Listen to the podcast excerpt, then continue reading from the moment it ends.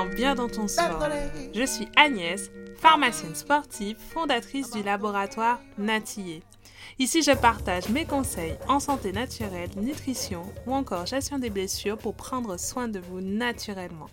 Que vous soyez sportif, amateur, professionnel ou pas du tout sportif, ce podcast est fait pour vous. Alors mettez vos baskets ou installez-vous et en nous aille Bonjour à tous, coucou les amis, bienvenue dans le podcast Bien dans ton sport. Aujourd'hui, je partage le micro avec Christophe Blanc, un podologue. Vous allez voir, il y aura plein de petits conseils pour bien travailler sur vos pieds. Prendre soin de ses pieds, c'est hyper important et c'est ce qu'on va voir aujourd'hui avec Christophe. Bonjour Christophe. Bonjour tout le monde. Bonjour Agnès. Alors, déjà, on va commencer, je vais te présenter avec quelques petites euh, euh, phrases et tu vas me dire si c'est vrai ou non. D'accord. Alors, du coup, tu, euh, tu es podologue. Oui. Je me trompe pas. non, ça, ça va. Parce là, ça va. tu pratiquais le volleyball. Ouais, j'ai fait 20 ans de volley. ouais. 20 ans de volley, voilà. Je n'avais pas le, le nombre d'années, même si je savais que ça faisait longtemps tu pratiques maintenant le triathlon. J'essaye, quand les piscines sont ouvertes, mais oui. et du coup, euh, tu es passionné de podologie et euh, tu as plusieurs formations euh, à cet actif. Du coup, on va commencer notre petit Fast and Curious pour que les auditeurs puissent mieux te connaître. Avec plaisir, c'est parti. Alors, bah, il y aura quelques petites questions et tu réponds, voilà, le plus rapidement pour savoir ce qui te fait le plus euh, pencher. Donc plutôt thé ou café Thé. Ok. Plutôt euh, tongue ou claquette Ah, claquette. plutôt manger ou dormir? Manger. Plutôt film ou série? Plutôt film. Plutôt action ou réaction? Action. Plutôt Nike ou Adidas? Désolé, Nike. Bon, bah, c'était le petit Fast and Curious que j'ai adapté un peu pour toi pour que ce soit un peu ciblé podologie. bon, bah du coup, on va commencer dans le vif du sujet et j'aimerais que tu nous expliques un petit peu ton parcours. Comment tu en es arrivé à euh, apprendre euh, la podologie, à pouvoir accueillir euh, et des patients pour s'occuper de leurs pieds? bah en fait, euh, pendant le pendant les études jusqu'au jusqu'au lycée avec le volet, euh, pas mal de petites entorses et de et de et de pâteaux au niveau des genoux. Et euh, donc pas mal de pas mal de kiné. Et euh, moi, ce que je voulais, c'était un métier, euh, pas rester derrière un bureau. Et je voulais rester dans le sport. Donc d'abord prépa kiné. Et l'année où je suis en prépa, en fait, avec mes problèmes de genoux, ma mère m'emmène chez sa podologue parce qu'elle, elle courait beaucoup. Et j'adore J'adore l'examen, euh, le fait de la réalisation des semelles dans la foulée. Euh, donc je demande à cette personne euh, si je peux venir faire une journée entière avec elle dans son cabinet. Ah, elle m'accepte. Donc je fais mon premier 8h-21h avec elle. et, et, et, du coup, du coup, bah voilà, je me suis orienté en podologie comme ça. Et donc toujours très axé sport. En sortie de diplôme, je suis travailler directement dans un centre d'orthopédie du sport où j'ai pu déjà accueillir plein de sportifs pas encore en mon nom propre parce que c'était la, la, structure qui était connue et pas moi. Et mhm. puis bah voilà, depuis depuis 2013 euh, cabinet sur Paris et, euh, et puis 2000, euh, depuis 2019 là le, nouveau cabinet au Stade Jean-Bouin. Ah bah génial, génial. Bah, tu vas nous en parler un peu plus dans, dans le podcast, mais déjà c'est top de voir un peu ton parcours. Et là, ce qu'on peut voir, c'est que déjà, tu es tombé dedans très très jeune et que tu as juste en sortie de lycée, ben, tu t'es dit, euh, bah, la podologie, c'est fait pour moi. Quoi. Comme quoi, ça bah, sert les expériences pro et, et d'aller euh, sur place. quoi. J'ai eu de la chance que ma mère, elle m'y emmène, parce qu'en fait, c'est un métier que je connaissais pas du tout. Et bah quand on était dans les études, nous, on allait voir les, avec un collègue, on allait voir les prépas pour leur, pour leur demander, euh, on faisait un brainstorm, en fait, sur la podologie. Et la, la, vision de la podologie euh, de tout à chacun quand t'as pas, quand t'as jamais eu de, de semelle orthopédique ou que t'as jamais fait de bilan, en fait, c'est juste la pédicurie. Donc on se rend compte que c'est vraiment que euh, je, ils pensent qu'on coupe les ongles, on gratte les corps et, euh, et basta, il y a rien d'autre.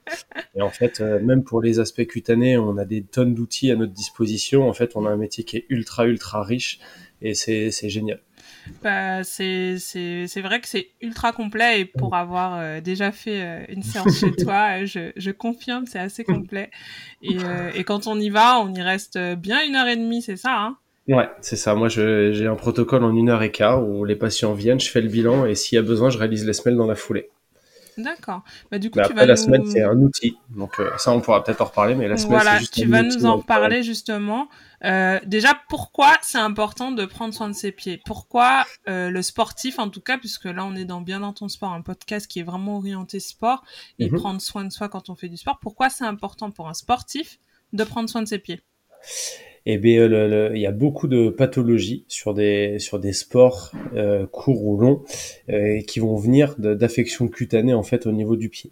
Le pied, il a cette particularité d'être notre interface avec le sol et il a aussi la particularité d'être tout le temps enfermé dans une chaussette, dans une chaussure, avec des contraintes qui vont être très différentes en fonction du sport. La course à pied, c'est très unidirectionnel. Le trail, maintenant, il y a beaucoup de, de, de, changements de, de, direction, il y a beaucoup de changements différents. Euh, le tennis, le hand, le basket, le volet, voilà. Tout, chaque sport va avoir ses spécificités sur, sur, avec des contraintes sur le pied. Et donc, avoir une bonne préparation du pied en termes de coupe d'ongles, en termes de préparation de la peau par rapport aux zones de frottement qu'il peut y avoir spécifiquement, par rapport à soigner ces plages d'hyperkératose, donc la corne qui va s'accumuler en fait euh, sous le pied, euh, soigner les ampoules que l'on peut avoir. Mais en fait, tout ça, ça va être euh, du bien-être pour l'activité sportive et puis bah, éviter de devoir changer ses appuis parce qu'on a une douleur au niveau du pied. Ok, parce qu'effectivement, euh, bah, on est tous passés par là. Hein. on a tous eu euh, une petite corne qui apparaît quand on quand on fait son sport, ou alors euh, ben des, ça, c'est synonyme en fait de d'hyper appui, j'imagine, ou de contrainte au niveau des chaussures. Et du mhm. coup, le premier réflexe qu'on a, c'est des fois bah, de changer de chaussures, ce qui peut être bien et pas bien. C'est quoi ton avis dessus? Bah, mon avis, c'est que euh, en fonction des sports, hein, si on prend un sport avec beaucoup de rotation, euh, beaucoup de changements d'appui comme le tennis, en fait, on a toujours une corne qui va se mettre sous la base du gros orteil, et celle-ci, en fait, elle va être bénéfique parce qu'on en a besoin pour pouvoir créer cette rotation dessus. Maintenant, quand il y a un excès, que ça devient trop dur et que ça commence à être gênant, il faut toujours en enlever un petit peu. Donc après, il y a le côté euh, euh, chaussure adaptée. Il faut savoir que dans chaque sport, chaque modèle, chaque chaussure a des à un fit, à justement une, une hauteur, une largeur, une longueur qui est très différent. Donc c'est pour ça qu'il faut vraiment choisir chaussure à son pied. Que moi, ce que l'erreur que j'entends le plus au cabinet, c'est euh, j'ai pris cette chaussure là parce qu'elle était jolie. Ouais. et donc en fait, le critère esthétique aujourd'hui dans le sport prend un peu trop de place, alors qu'il y a des critères techniques et de volume qui sont ultra importants, et on n'a pas tous les mêmes pieds nous n'avons pas tous les mêmes besoins. Et donc, du coup, bah, à chaque sport, sa chaussure et à chaque pied, sa chaussure. Donc, bon, on, va, on va en reparler aussi justement euh, du choix des chaussures. Tu nous donneras quelques clés pour choisir, pour s'orienter en tout cas bien. Mais euh, ce que je retiens, c'est vraiment que bah, on est tous différents et effectivement, prendre soin de ses pieds, c'est important. Et je pense aussi, par exemple, aux, euh, aux, aux ultramarathoniens, par exemple, qui font des, des, longues distances, qui peuvent euh, arrêter pour cause d'ampoules ou de, de douleurs, en fait, hein, avec des, vraiment des saignements au niveau des pieds. Du coup, c'est là qu'on voit que c'est hyper important d'y prêter attention et que c'est pas le jour de la course qu'il faut euh, s'en soucier. Et ah bien non, avant. Clair. parce que ça peut y avoir des cas qui peuvent aller jusqu'à possiblement des amputations parce que justement il y a des il y a des plaies qui se créent au niveau du pied. Il y a une, une utilisation de de, de compi de, de, à mauvais escient en fait euh, qui va se faire sur des épreuves d'ultra endurance qui qui vont pas être bonnes. Euh, enfin voilà la préparation de la peau et, et, des ongles en fait est super important pour pouvoir aller euh, au bout de l'effort sans avoir à soucier de ses pieds ou d'au-dessus. Parce qu'une quelque chose qui se passe au niveau du pied, au niveau de la peau ou des ongles, bah, ça peut entraîner des pathologies de cheville, de genoux, de hanches, de dos, d'épaule euh, en, fin de, en, fin de, en fin de parcours. Ok, ok, bah, ça c'est super important et tu vois, tu nous ouvres les yeux sur plein de choses et, effectivement, on pense pieds, euh, juste, euh, voilà, on se dit, bon, bah ça reste des pieds, euh, faut juste trouver des chaussures, mais en fait, il y a plein de choses à considérer et c'est super cool. C'est un organe super important le pied. Ouais, c'est ça, et on s'en rend compte quand on a un problème parce qu'on peut plus marcher. et du coup, est-ce que tu peux nous dire un petit peu à quelle fréquence il faudrait qu'on aille voir un podologue du sport comme toi, par exemple? Quand on est sportif quand on est, quand on est sportif sur une, sur une activité récréative, euh, je dirais que logiquement, un bilan par an, c'est bien euh, pour pouvoir préparer la saison au mieux, euh, pour pouvoir faire un suivi si jamais on a déjà eu des semelles. Nous, le but, c'est pas de, de, que 100% des patients qui viennent nous voir en podologie repartent avec une paire de semelles, mais le but, c'est d'avoir des conseils adaptés justement mhm. sur le mode de chaussage, sur éventuellement des renforcements, euh, sur des exercices qu'on peut euh, qu'on peut euh, qu'on peut donner, euh, du renforcement du pied. Ou alors justement, ça peut être donner une vision supplémentaire pour quelqu'un qui a un suivi kiné, ostéo régulier. Après, pour les sportifs de haut niveau, bah, idéalement, on va dire que deux bilans, c'est pas, c'est pas mal. Un en début de saison et un au milieu de saison, surtout après la, après la trêve de Noël. Euh, pour voilà, pour vraiment assurer le suivi. Les, les, gens changent sur une saison en fonction de la préparation physique, en, fonction des matchs, en fonction de la fatigue, en fonction de la récupération, en fonction du temps. On est tous, on a tous ce coup de barre euh, du, du, milieu du mois de février parce qu'il fait froid, il fait, on va au travail, il fait nuit, on ressort du travail, il fait déjà nuit. Hmm. Donc, euh, donc voilà, tout, tout joue et on change tout le temps. Donc finalement, nous, on effectivement, on, évolue et du coup, on a besoin, nos, pieds, nos, chaussages ont aussi besoin d'évoluer et surtout si on mhm. est sur une pratique qui est plus régulière et qui est plutôt professionnelle, il faudrait changer même euh, à mi-saison, c'est ce que tu dis. Sur, sur les professionnels, ouais, sur les professionnels, même sans changer, même sans devoir changer forcément de semelle. Mais bon, euh, tous les professionnels qui nous écoutent, à mon avis, ils savent que euh, ils utilisent pas qu'une seule paire de chaussures dans l'année. Mm on est d'accord là-dessus. Donc, euh, donc euh, voilà, la, semelle a une durée de vie un peu plus importante que la chaussure parce qu'elle vient en complément du travail de chaussure et qu'elle n'a pas, elle a pas cette abrasion au sol que subit la chaussure, mais elle a quand même une espèce d'usure. Donc euh, c'est sûr qu'un basketteur qui fait 110 kg et qui s'entraîne tous les jours, une paire de semelles c'est léger, une paire de chaussures bah, c'est encore plus léger. Donc voilà, la chaussure est un outil de travail pour tous les sportifs. Donc, ce qui veut dire que par extension, le pied est un très bel outil de travail pour les sportifs. Donc, mm. euh, ça, c'est un outil euh, auquel il faut prendre soin. Ok, ok. Et du coup, quand euh, on vient te voir, donc par exemple, moi, je, viens te voir pour un bilan podologique, ça consiste en quoi? Qu'est-ce que tu vas me faire comme examen? Qu'est-ce que tu vas regarder? Est-ce que tu vas tout de suite regarder les pieds? Est-ce que tu vas faire une analyse, un bilan plus général? Comment ça se passe? Pour ceux qui n'ont jamais été chez un podologue du sport et qui aimeraient euh, savoir c'est assez généraliste parce que nous, notre, notre métier, c'est marqué dans, les, dans, dans, la loi. En fait, on doit regarder les interactions du pied avec l'ensemble de l'appareil locomoteur. Donc, euh, le, rendez-vous va commencer par, euh, de toute façon, un questionnement. Euh, Est-ce que tu as des soucis quelque part? Euh, Est-ce que tu as eu des blessures? Est-ce qu'il y a eu des affections? Est-ce que tu as... Voilà, tout, tout, tout, tout l'historique en fait du sportif et des blessures qui, peut, qui puissent exister? Mhm. Ensuite, je fais le, un premier bilan avec une plateforme baropodométrique pour avoir en fait euh, l'état des lieux un petit peu de l'intensité des appuis au sol et en statique et en dynamique. Ça c'est c'est moi ça me donne des premières informations justement sur l'ordinateur et puis ça c'est une sorte de plaque sur laquelle on voilà avec des petits capteurs de pression non je t'en prie. D'accord. Avec, des capteurs de pression dedans et en fait qui va me retransmettre une, une cartographie euh, euh colorée sur le sur l'ordinateur permettant en fait de voir plus c'est rouge plus ça appuie donc ça va me donner des, des, images aussi pour expliquer aux patients en fin de, en, en fin de séance euh, ce que j'ai vu et, et ce qu'on va faire, la répartition qui, dont il y a besoin. D'accord.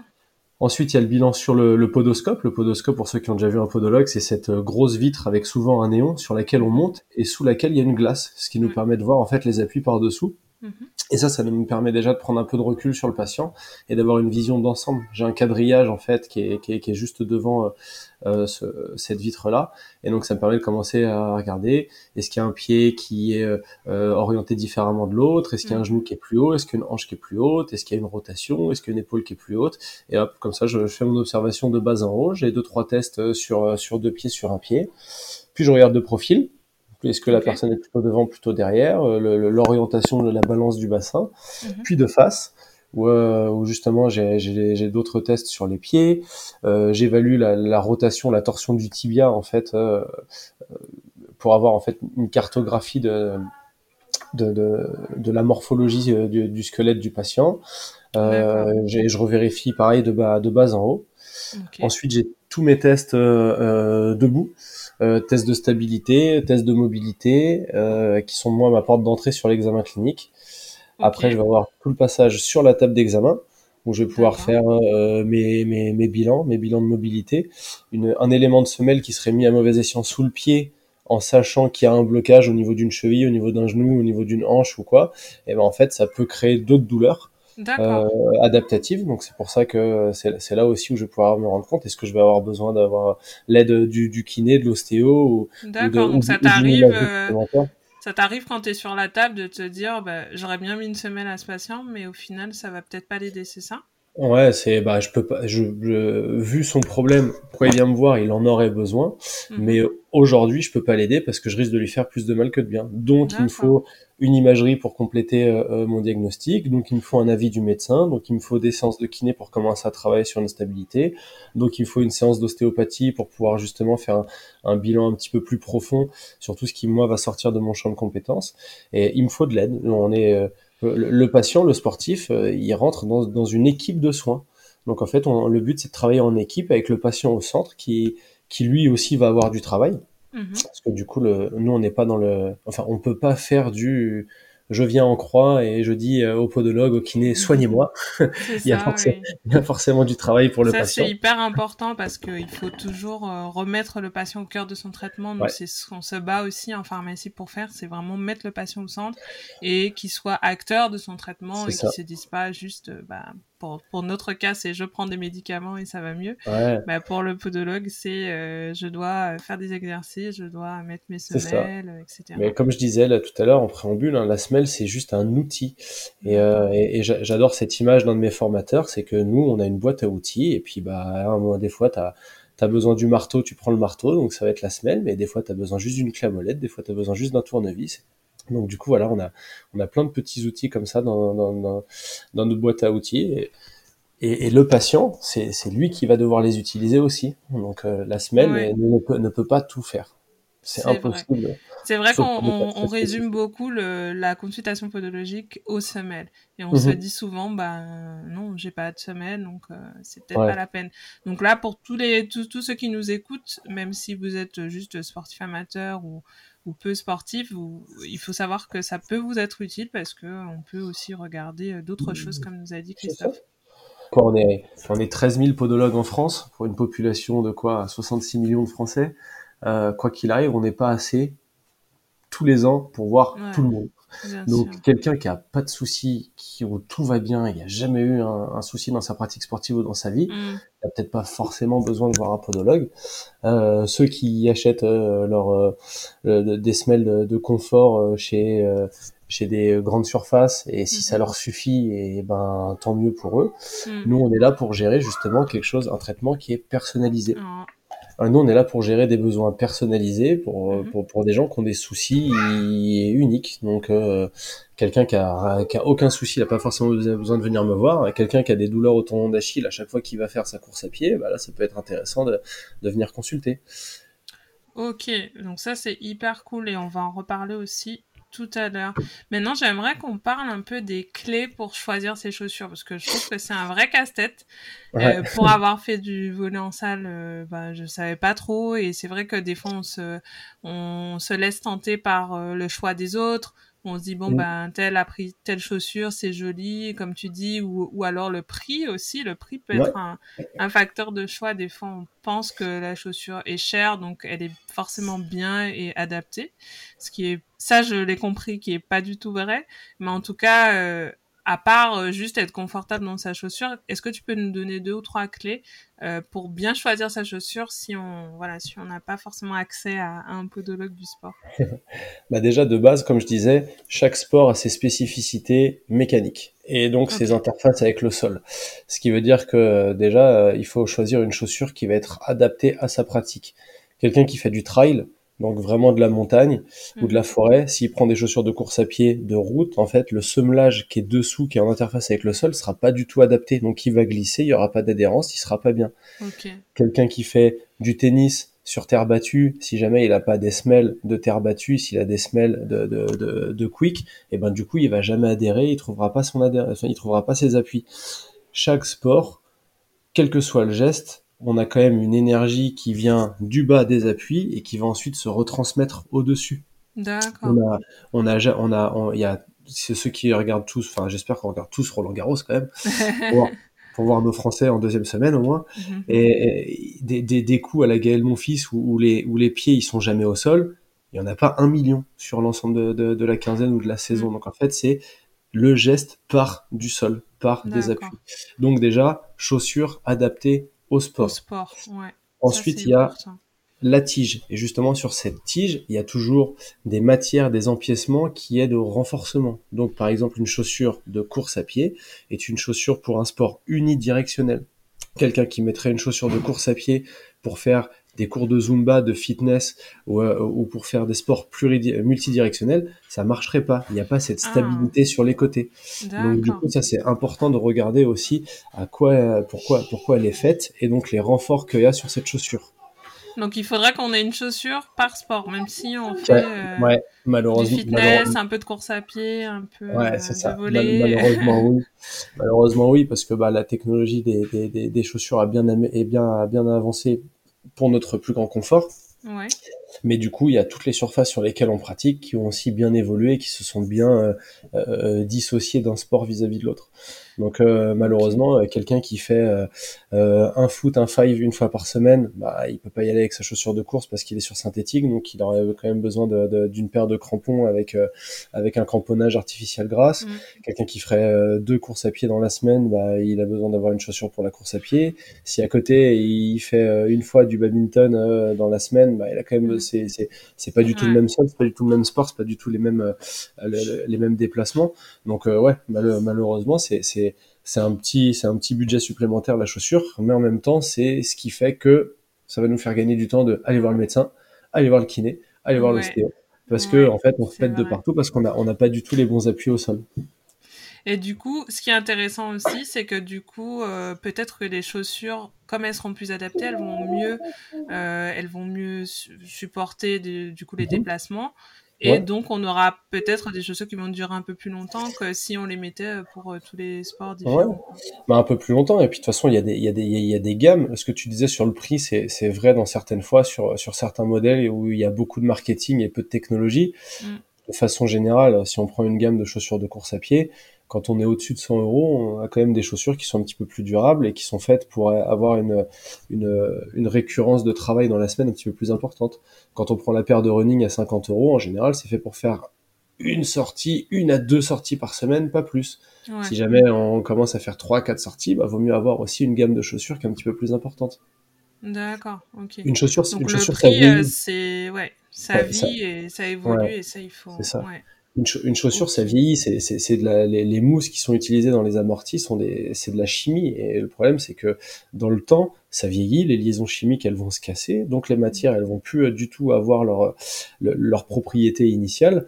Et donc, euh, quelqu'un qui achète une chaussure neuve, et eh ben en fait, la chaussure, elle a, elle a un peu moins d'un an entre la, la, fabrication et l'arrivée sur, le, sur les étalages. Quelqu'un qui achète ses chaussures en solde, bah, la chaussure, elle a plus ou moins deux ans. Quelqu'un qui achète ses chaussures en déstockage, eh ben, elle a plus ou moins trois ans déjà. Donc en fait, euh, une chaussure qui était prévue pour courir entre 800 et 1000 km, si vous l'achetez en déstockage, vaut mieux compter euh, courir plutôt 300-400 km avec. Donc, ah euh, est-ce qu'il vaut mieux acheter une, une chaussure moitié prix à changer tous les trois mois? Ou une chaussure au prix neuf et la changer qu'une fois par an finalement. Ah ouais, donc ça, j'avais pas du tout entendu parler de ça. Donc la, durée de vie en fonction de la date, si tu veux, de production de la chaussure, elle est importante aussi. Exactement. Exactement. Si, si, si, je prends l'exemple en ce moment des, des chaussures, les, les, la plus connue chez ASICS, ça va être la Nimbus, la plus connue chez Nike, ça va être la mm. Pegasus, euh, la plus connue chez Mizuno, c'est la, la Wave Rider. Elles ont toutes des numéros. Et en fait, ces numéros, depuis quelques temps, c'est il y a un numéro par an. Les, les, marques euh, avancent d'un numéro dans l'année, même s'ils changent que le coloris. Avant, il y a 10-15 ans, ils changeaient de numéro quand il y avait vraiment une, une, différence dans, euh, euh, dans l'amorti, dans les renforts, etc. Donc ça veut dire qu'aujourd'hui, on est à la Pegasus 38. Quelqu'un qui courrait avec une Pegasus 31-32, bah, ça veut dire que la chaussure, elle a quand même, elle a quand même 6-7 ans. Donc, euh, donc elle est, elle est, elle a, elle a plus du tout les, elle a vieilli. Clairement, elle, a, elle a vieilli, donc euh, faut pas compter faire 800 km dessus.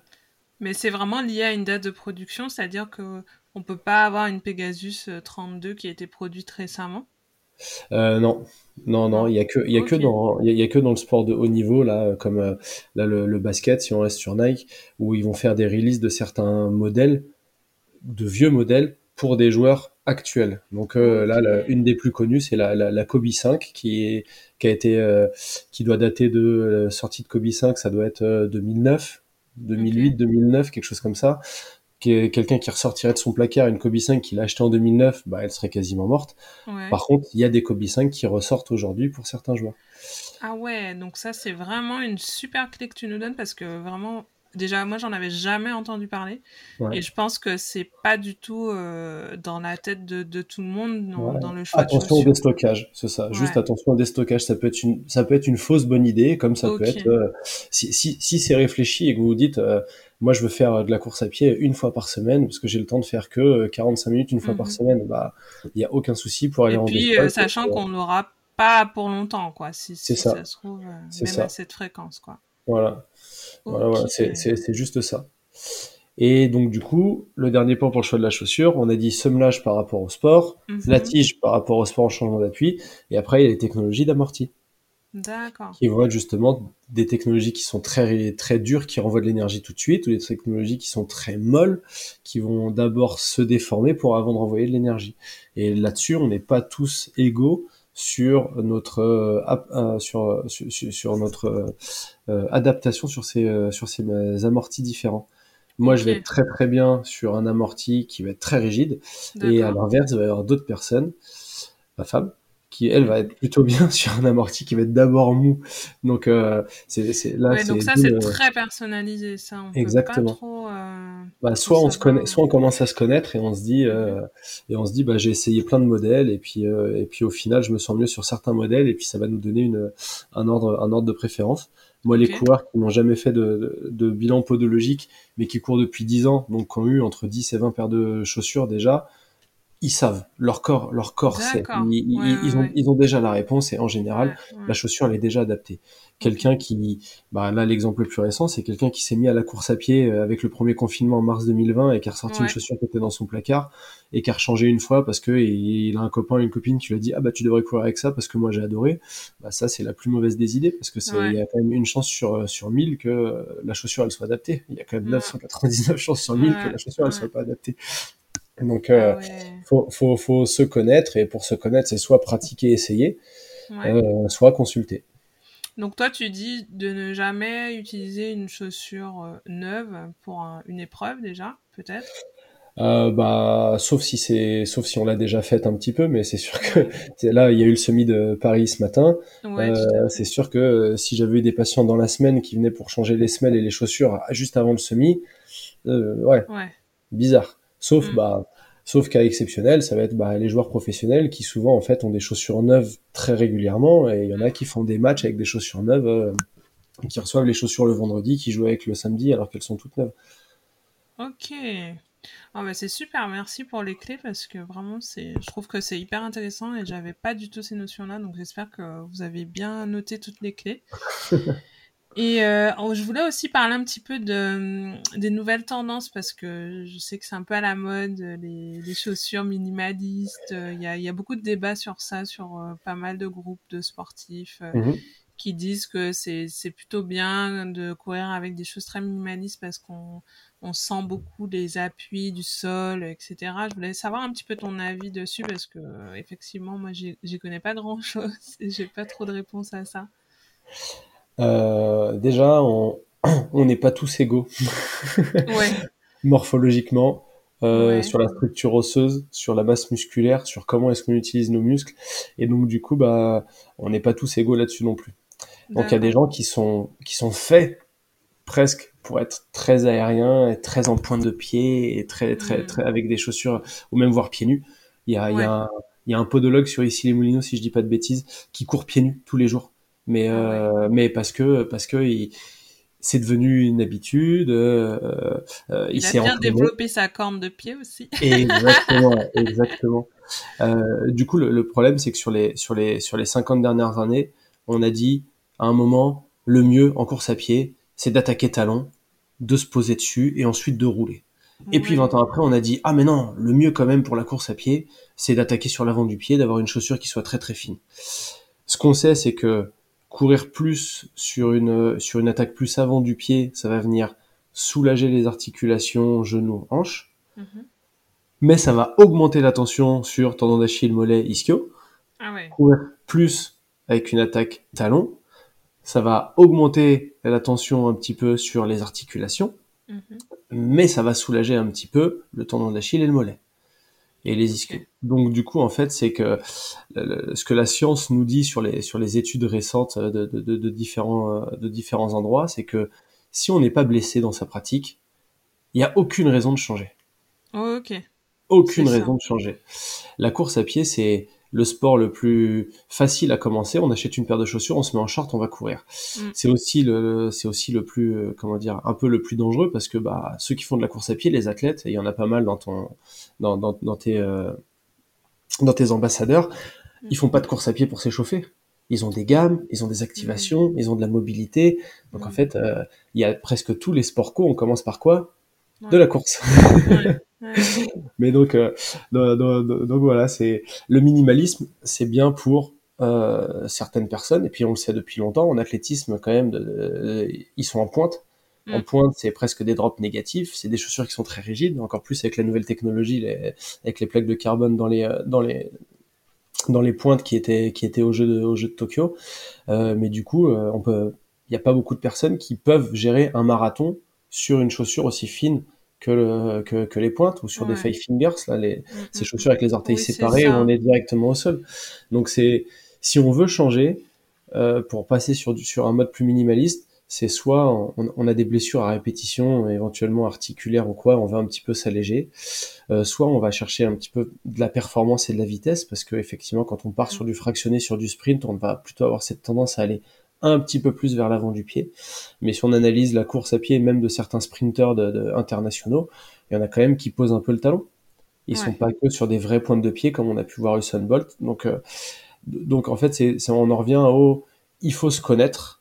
On n'est pas tous faits pour faire du minimalisme. Ouais. Le minimalisme, c'est pas une mauvaise chose. Ça, ça peut être un outil pour pouvoir aider sur des pathologies pour certaines personnes, mais il faut voir ça comme un curseur qu'on va déplacer. Quelqu'un qui attaque avec un talon et avec la jambe et en extension, ça n'existe pas, ou alors c'est quelqu'un qui va se blesser tous les deux kilomètres. Et quelqu'un qui serait en train de faire que des sauts de gazelle sur la pointe du pied, eh ben c'est pareil, ça n'existe pas forcément parce que là on va se faire des grosses tensions sur euh, des déchirures mollets et ce que jambiers. Donc en fait ça va être un, on va voyager là-dedans en fonction de où est-ce qu'on est et quels sont nos besoins.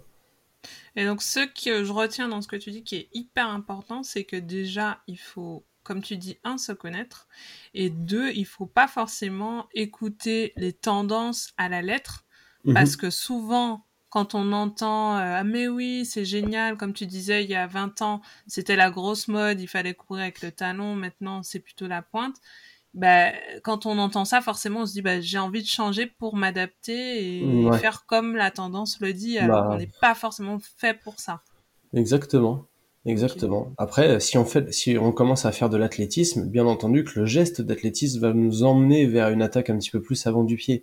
Mais pour pouvoir se faire, il y a des gammes, Mm. il y a des ABCD, euh, il y a du renforcement musculaire spécifique. ouais. Et, euh, et les personnes qui font de l'athlétisme, elles passent pas deux heures en pointe.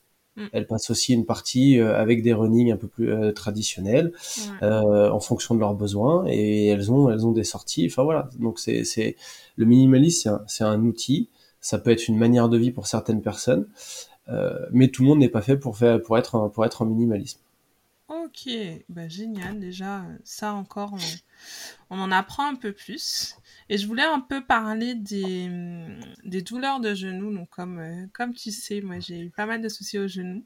Et je sais que les semelles peuvent aider et aident en tout cas à, soulager, euh, comme tu as pu le dire déjà, des douleurs aux genoux.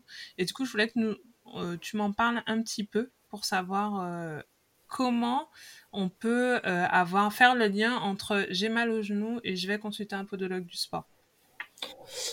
Sur les douleurs de genoux, le, le genou c'est une articulation qui est particulière parce que c'est un fusible entre le, le pied qui est planté dans le sol et la hanche qui supporte le reste du corps. Donc souvent il y a des douleurs de genoux qui sont liées à des instabilités soit au-dessus soit en dessous.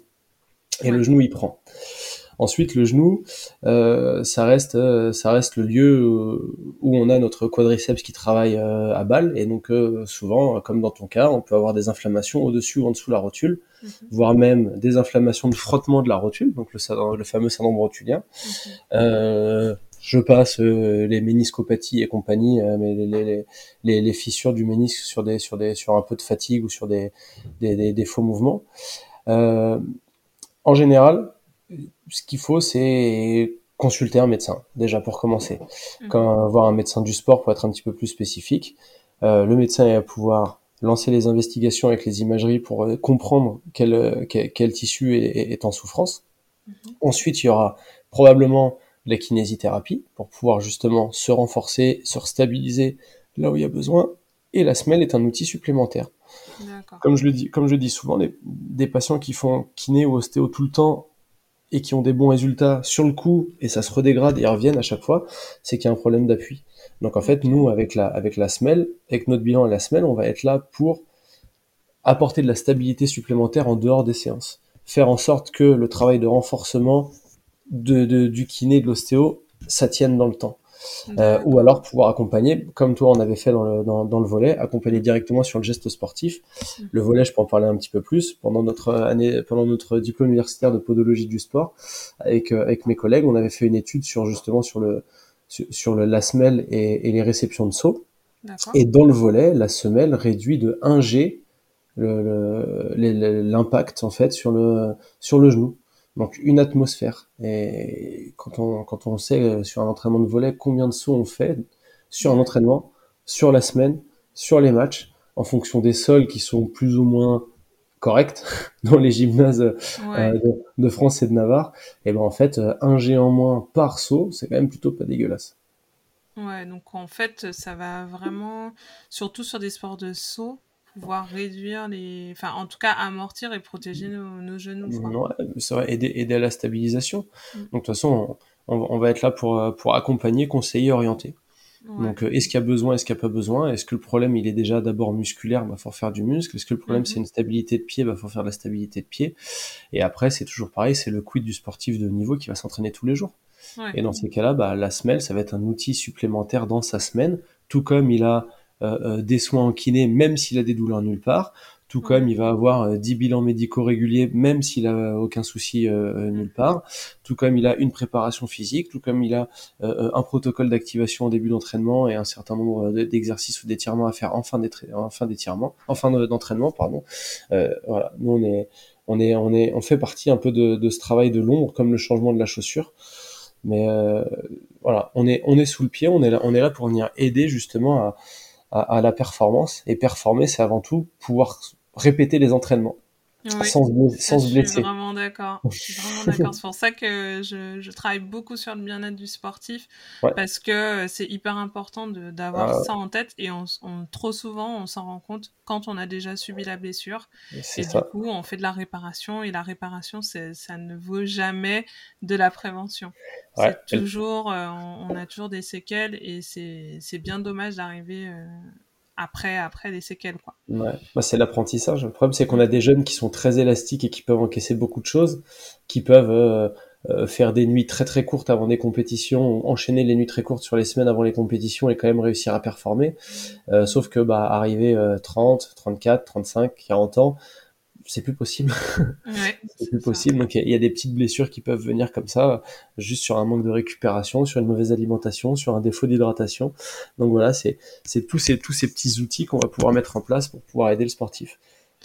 Ok, et ben en tout cas ça c'est super. J'espère que vous avez noté toutes les, tous les conseils que Christophe nous a donnés parce que vraiment ils sont très précieux. Christophe, où est-ce qu'on peut te retrouver si on veut euh, te consulter, euh, si on a écouté le podcast et qu'on veut euh, venir te voir? Moi, je suis dans le stade Jean J'ai la chance d'être dans une belle structure pluridisciplinaire hein, où il y a un petit peu de tout. Et donc voilà, je suis centre à l'IMSS, l'Institut médical sport santé du Stade français, dans, dans, le stade Jean Ok, génial. Donc euh, pour tous les Parisiens et ceux qui habitent à Paris, n'hésitez pas à consulter Christophe si vous avez besoin d'un podologue du sport. On mettra tous les liens en descriptif du podcast. Après sur Internet, vous avez des, associations de podologues du sport comme euh, AirPod, okay. Podoxygène, la NPS où là on est on est sur des sur, sur des groupements de podologues qui qui, qui, comme moi, en fait, sont, on est sans cesse en train de se former et d'actualiser nos, nos, nos, nos, connaissances sur tout ça. Donc, euh, donc euh, voilà, faut, faut pas hésiter à regarder euh, dans, dans leurs annuaires, euh, dans, leur, dans leurs annuaires, en fait, ce qu'il y a. On mettra aussi le lien en descriptif pour que tout le monde puisse avoir accès à des, des podologues aussi formés que toi.